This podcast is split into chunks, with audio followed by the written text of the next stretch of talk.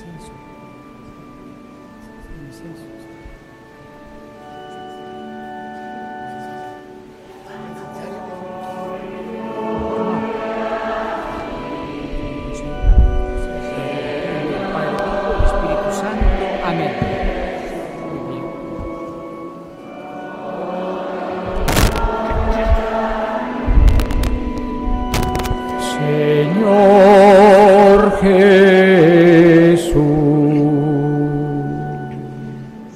Cristo se murió por nosotros y por obediencia aceptó incluso la muerte y una muerte de cruz.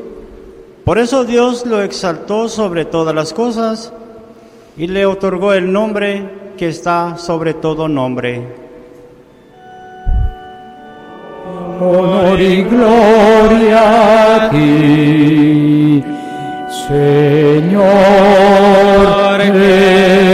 Jesús.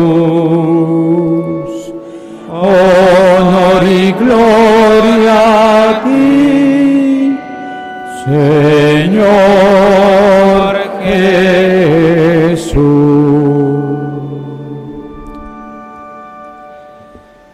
Pasión de nuestro Señor Jesucristo según San Mateo. Gloria a ti, Señor. En aquel tiempo, uno de los doce, llamado Judas Iscariote, fue a ver a los sumos sacerdotes y les dijo, ¿Cuánto me dan si les entrego a Jesús? Ellos quedaron en darle 30 monedas de plata y desde ese momento andaban buscando una oportunidad para entregárselo. El primer día de la fiesta de los panes ácimos, los discípulos se acercaron a Jesús y le preguntaron, ¿Dónde quieres que te preparemos la cena de Pascua? Él respondió, Vayan a la ciudad, a casa de fulano y díganle, el maestro dice, mi hora está ya cerca, voy a celebrar la Pascua con mis discípulos en tu casa.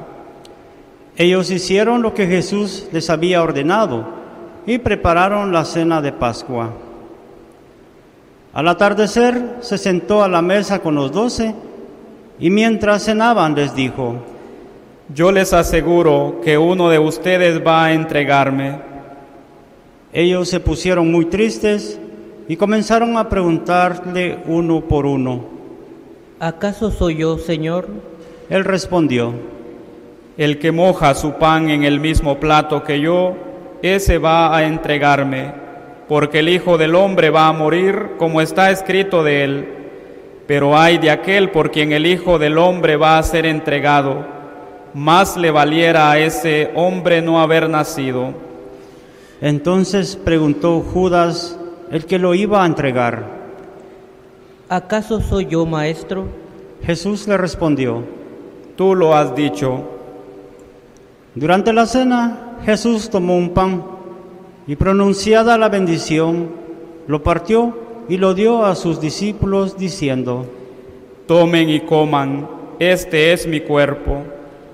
Luego tomó en sus manos una copa de vino y pronunciada la acción de gracias, la pasó a sus discípulos diciendo, Beban todos de ella, porque esta es mi sangre, sangre de la nueva alianza que será derramada por todos para el perdón de los pecados.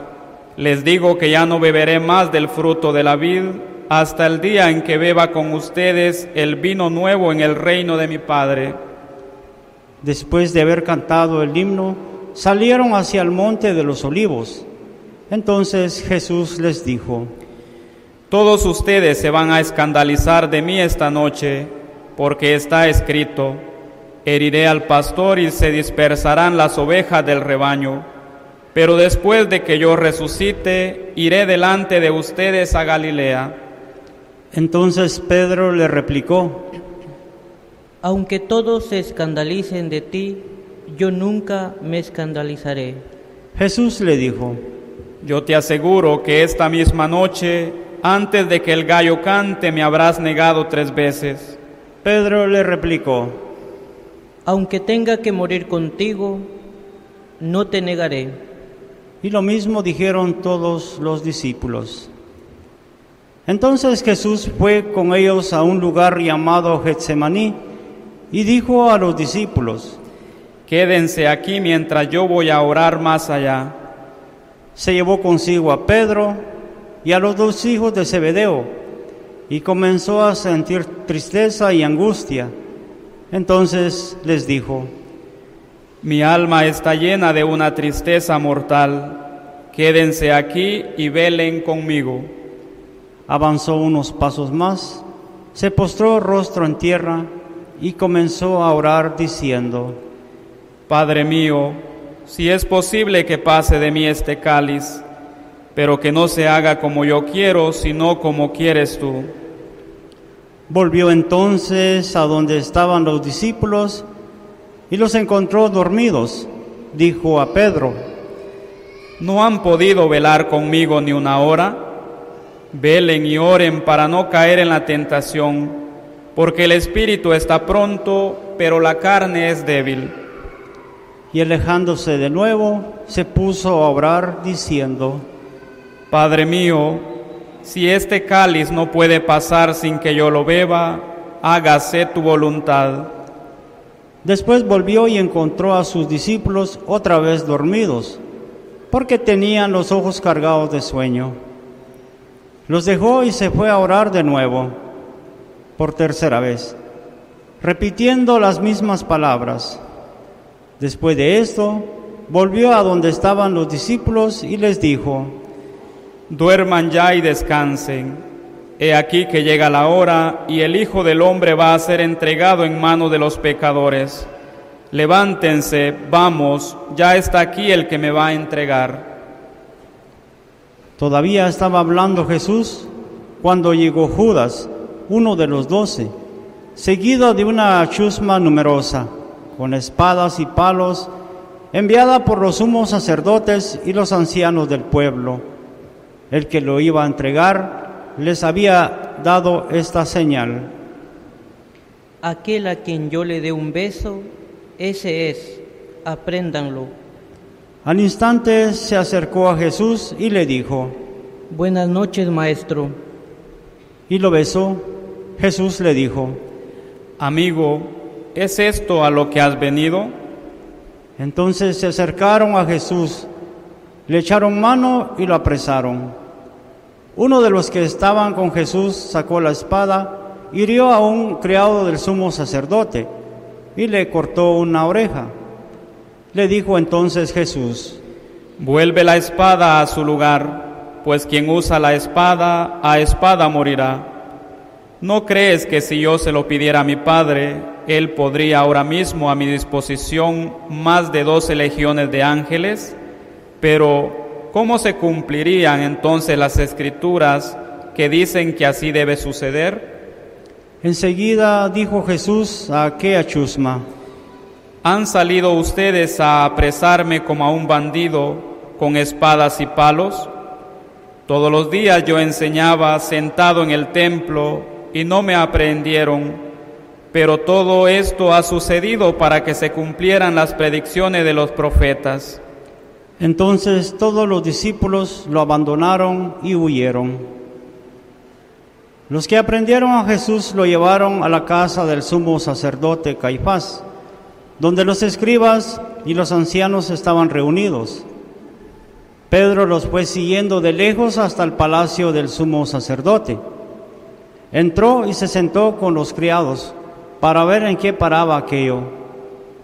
Los sumos sacerdotes y todos y todo el Sanedrín andaban buscando un falso testimonio contra Jesús, con ánimo de darle muerte, pero no lo encontraron, aunque se presentaron muchos testigos falsos.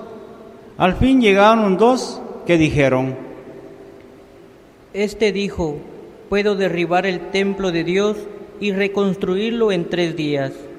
entonces el sumo sacerdote se levantó y le dijo, ¿No respondes nada a lo que estos atestiguan en contra tuya?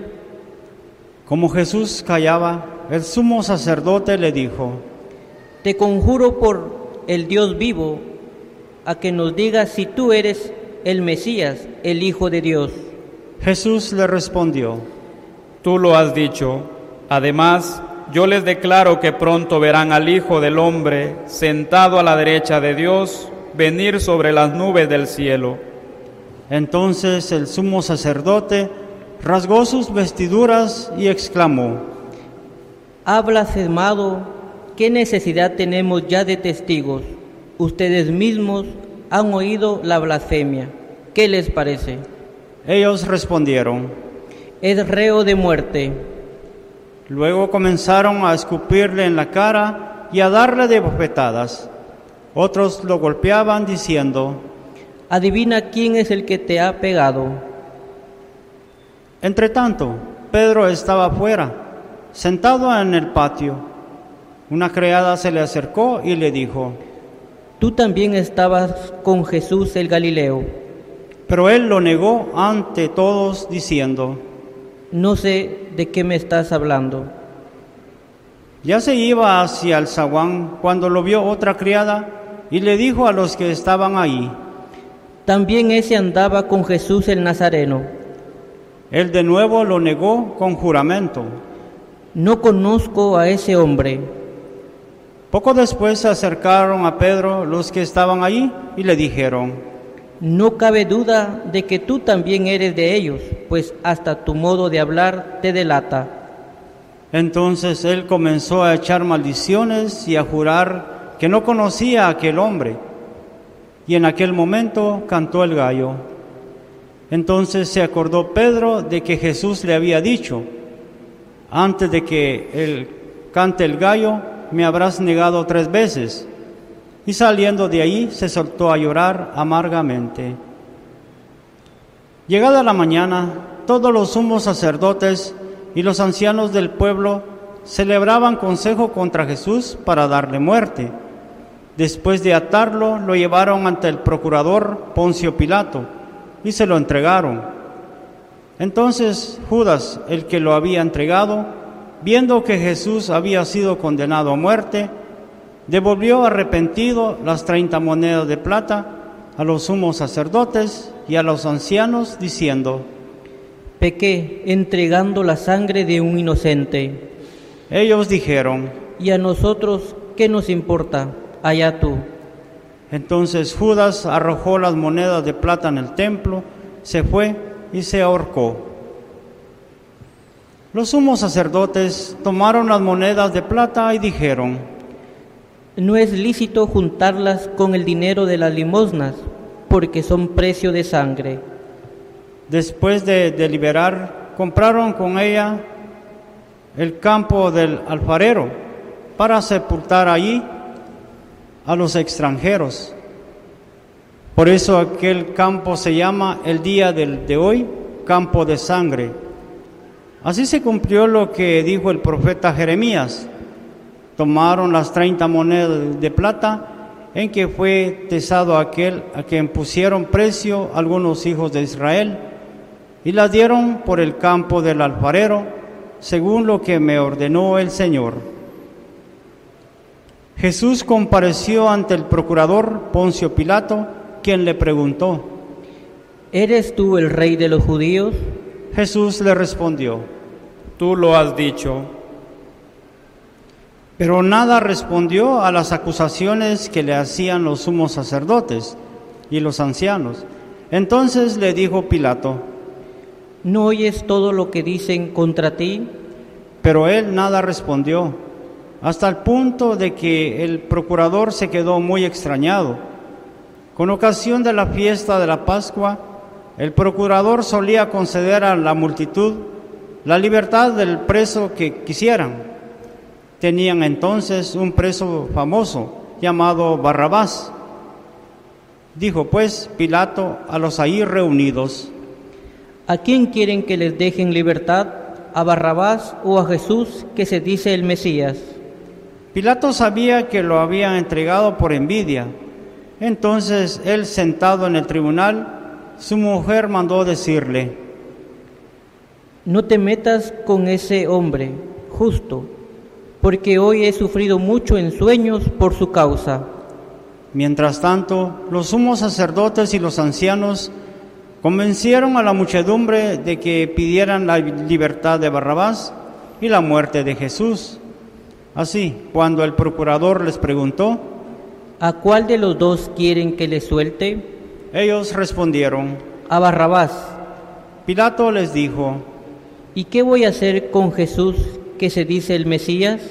respondieron todos. Crucifícalo. Y vamos todos, hermanos, crucifícalo, crucifícalo. Crucifícalo, crucifícalo. Pilato preguntó, Pero, ¿qué mal ha hecho? mas ellos siguiendo, siguieron gritando cada vez con más fuerza. Crucifícalo. Digamos todos, crucifícalo, crucifícalo. Entonces Pilato, viendo que nada conseguía y que crecía el tumulto, pidió agua y se lavó las manos ante el pueblo, diciendo, Yo no me hago responsable de la muerte de este hombre. Justo, allá ustedes.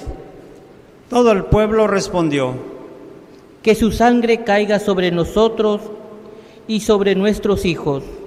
Entonces Pilato puso en libertad a Barrabás, en cambio a Jesús lo hizo azo- azotar y lo entregó para que lo crucificaran.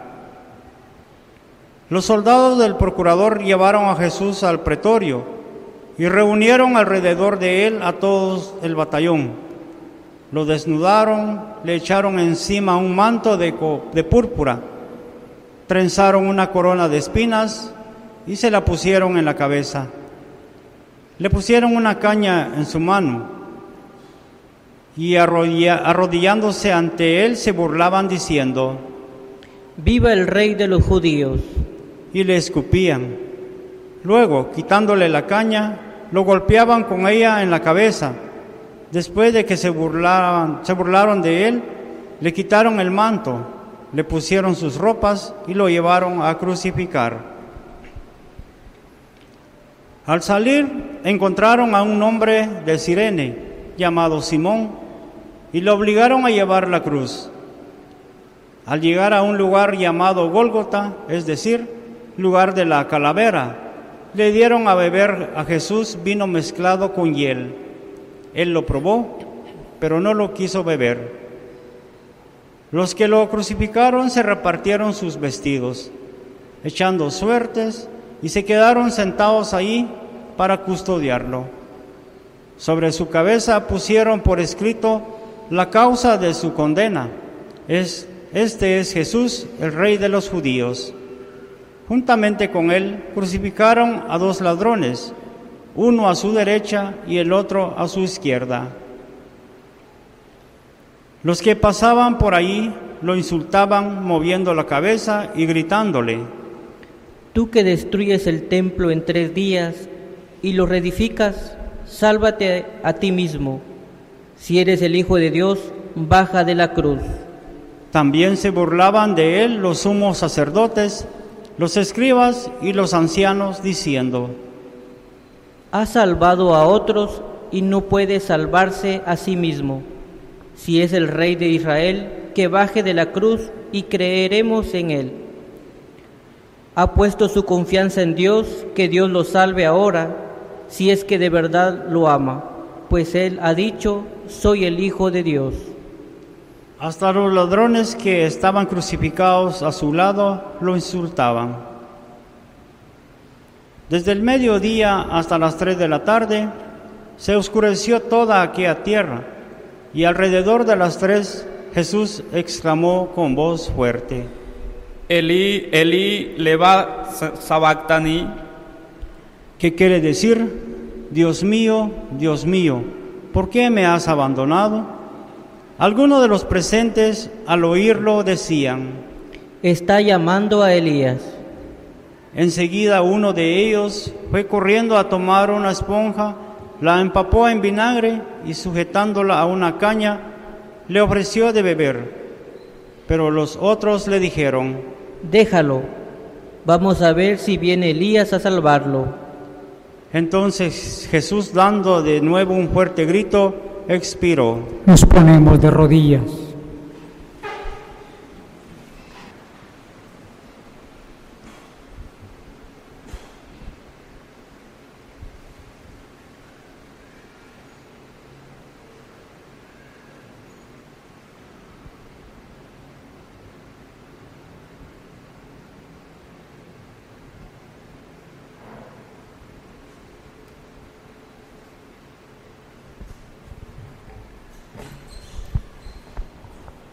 Podemos levantarnos, hermanos. Entonces el velo del templo se rasgó en dos partes, de arriba a abajo. La tierra tembló y las rocas se partieron. Se abrieron los sepulcros y resucitaron muchos justos que habían muerto. Y después de la resurrección de Jesús entraron en la ciudad santa y se aparecieron a mucha gente. Por su parte, el oficial y los que estaban con él custodiando a Jesús, al ver el terremoto y las cosas que ocurrían, se llenaron de un gran temor y dijeron, Verdaderamente este era el Hijo de Dios. Estaban también allí mirando desde lejos muchas de las mujeres que habían seguido a Jesús desde Galilea para servirlo. Entre ellas estaban María Magdalena, María, la madre de Santiago y de José, y la madre de los hijos de Zebedeo. Al atardecer vino un hombre rico de Arimatea llamado José, que se había hecho también discípulo de Jesús. Se presentó a Pilato y le pidió el cuerpo de Jesús, y Pilato dio orden de que se lo entregaran. José tomó el cuerpo, lo envolvió en una sábana limpia y lo depositó en un sepulcro nuevo que habían hecho excavar en la roca para sí mismo. Hizo rodar una gran piedra hasta la entrada del sepulcro y se retiró. Estaban ahí María Magdalena y la otra María sentadas frente al sepulcro. Al otro día, el siguiente de la preparación de la Pascua, los sumos sacerdotes y los fariseos se reunieron ante Pilato y le dijeron, Señor, nos hemos acordado de que este impostor, estando aún en vida, dijo, a los tres días resucitaré, manda pues asegurar el sepulcro hasta el tercer día, no sea que vengan sus discípulos y lo roben y digan luego al pueblo, resucitó de entre los muertos, porque esta última impostura sería peor que la primera. Pilato les dijo, Tomen un pelotón de soldados, vayan y aseguren el sepulcro como ustedes quieran. Ellos fueron y aseguraron el sepulcro, poniendo un sello sobre la puerta y dejaron ahí la guardia. Palabra del Señor. Gloria a ti, Señor Jesús.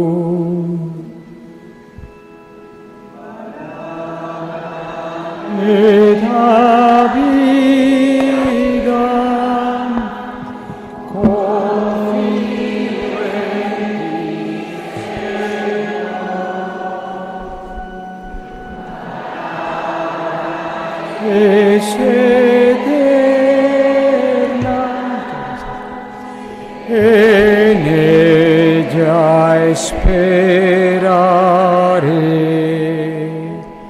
Pueden sentarse, queridos hermanos.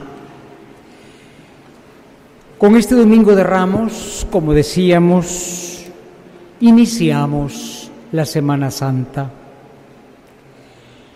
Iniciamos esta semana tan fuerte, donde pasaron tantas cosas en pocos días. Y le ponemos toda la atención, porque no es el tiempo del verano, de la playa, del paseo, son los días santos, que si no hubiera pasado lo que pasó, ni tú ni yo tendríamos la salvación. Qué importante es esa Semana Santa, ir siguiendo lo que pasó. Hoy nosotros por casi 20 minutos leímos esa lectura larga de la pasión de Cristo. Y, y yo vi que todos estaban muy atentos. ¿eh? No estamos acostumbrados ahora a cosas tan largas, pero estábamos todos muy atentos. Digamos juntos, Señor, Señor, Señor, Señor, es que estas cosas es que estas cosas que he escuchado que he escuchado son importantes, son importantes. porque estas cosas Porque estas cosas me han salvado. me han salvado.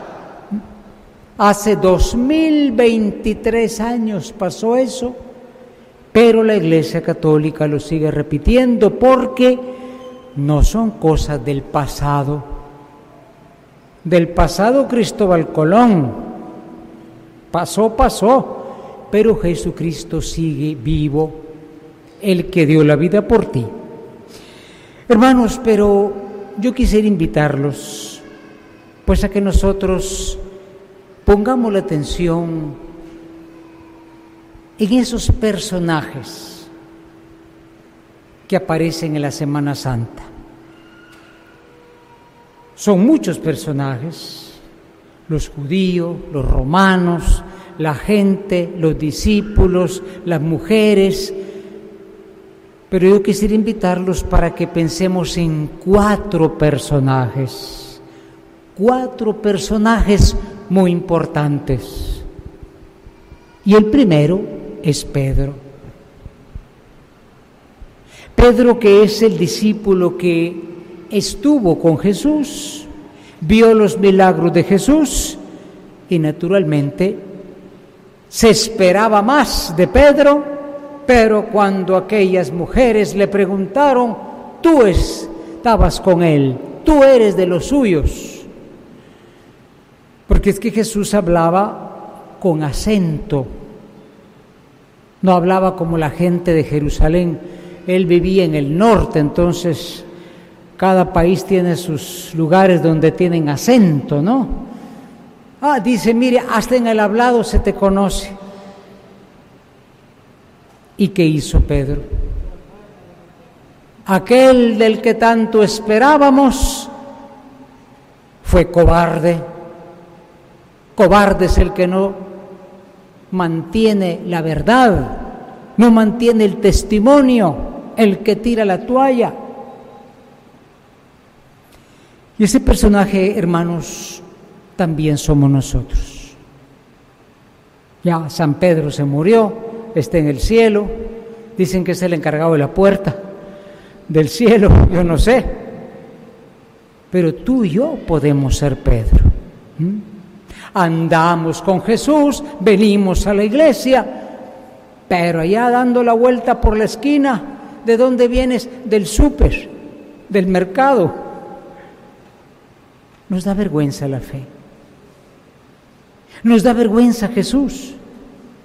Y por eso en el mundo no es que faltan cristianos, faltan testigos que mantengan lo que son y que no retrocedan delante de los amigos, de las amigas. No, yo no voy a hacer eso porque soy cristiano.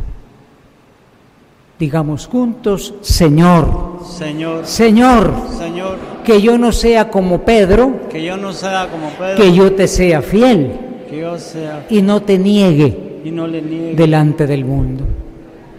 Y viene el segundo personaje que es muy famoso.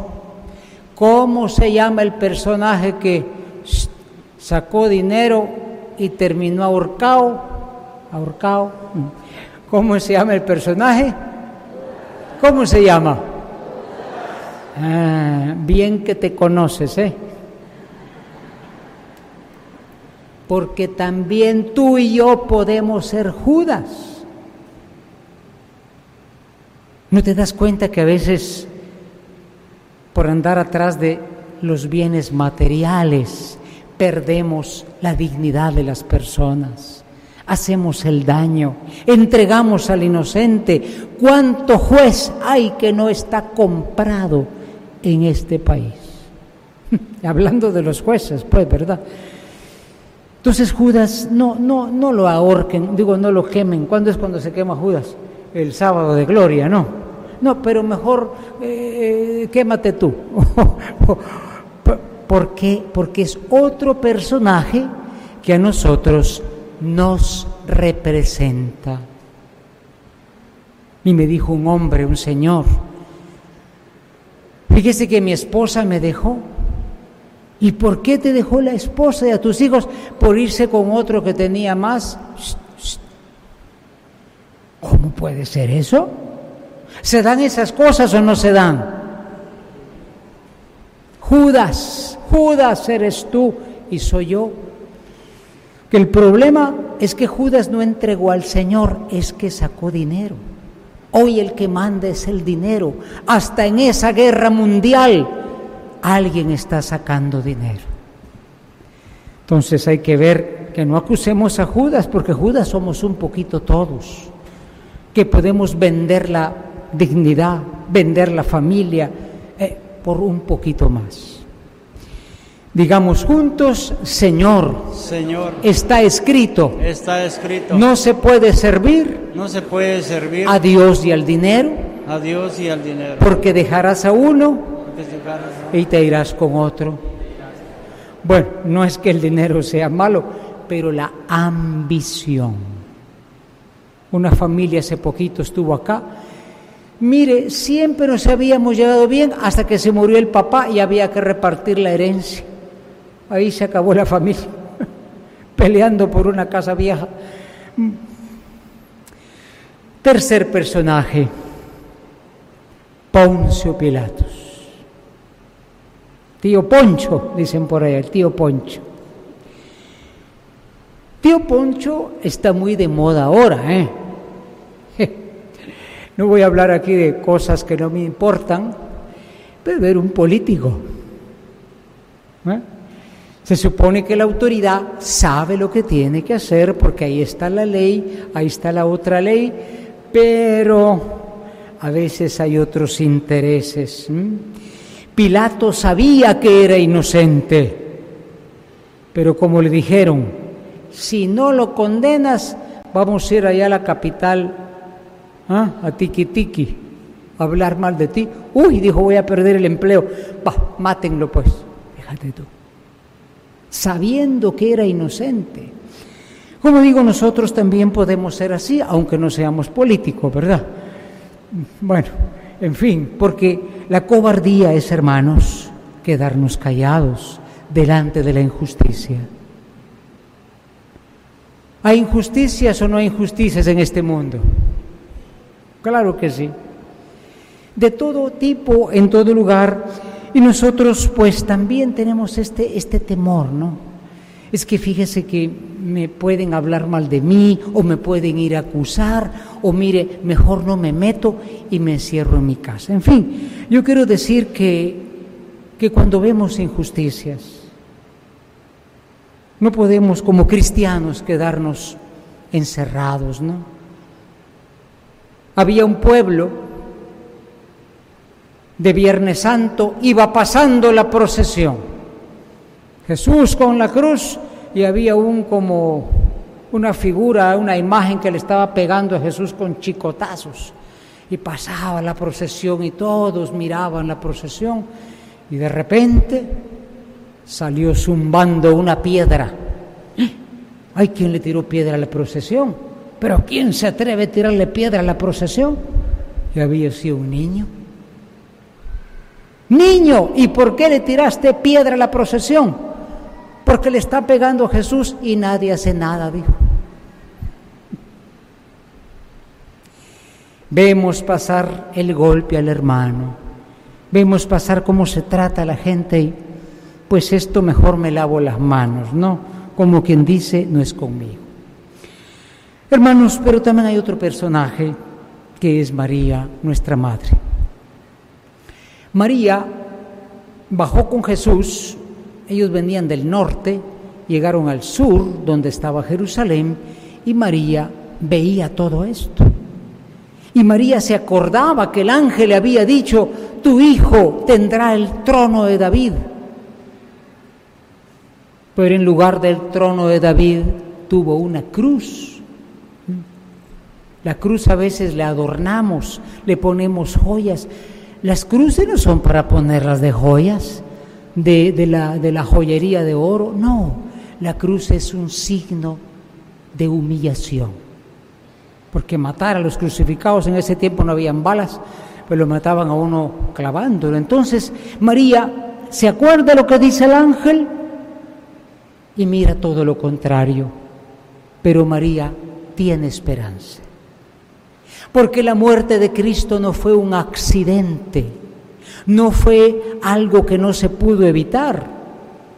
Él le dijo a Pedro, si yo llamara, en un ratito venían los ángeles a salvarme, pero voy a aceptar la voluntad de Dios, morir por la humanidad. Ojalá que nosotros, hermanos, pues en esta Semana Santa, pensemos en estos personajes, ¿no?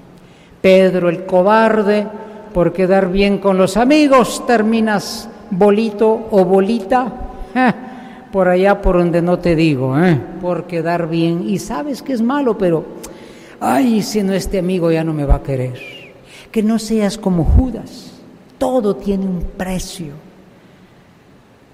Y puedes hacer bien, pero no, te importa más el Dios dinero.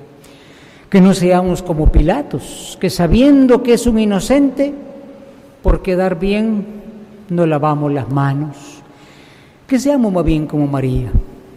María que es esa mujer que entró con Jesús. Yo pienso que el domingo de Ramos de Ojea, qué bonito, cómo quieren a mi hijo.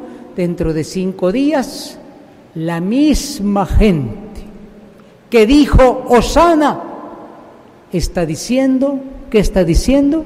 Crucifícalo. ¿Cómo está diciendo? Crucifícalo, Ah, crucifícalo. Bien, bien, bien que se, bien que la misma gente, ¿no? Vamos a darle gracias a Dios porque hace tres años que no teníamos Domingo de Ramos. Un aplauso al Señor, ¿eh?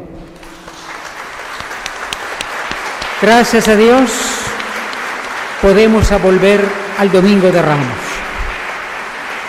Pero cuidado, cuidado, porque la historia que escuchamos se puede repetir.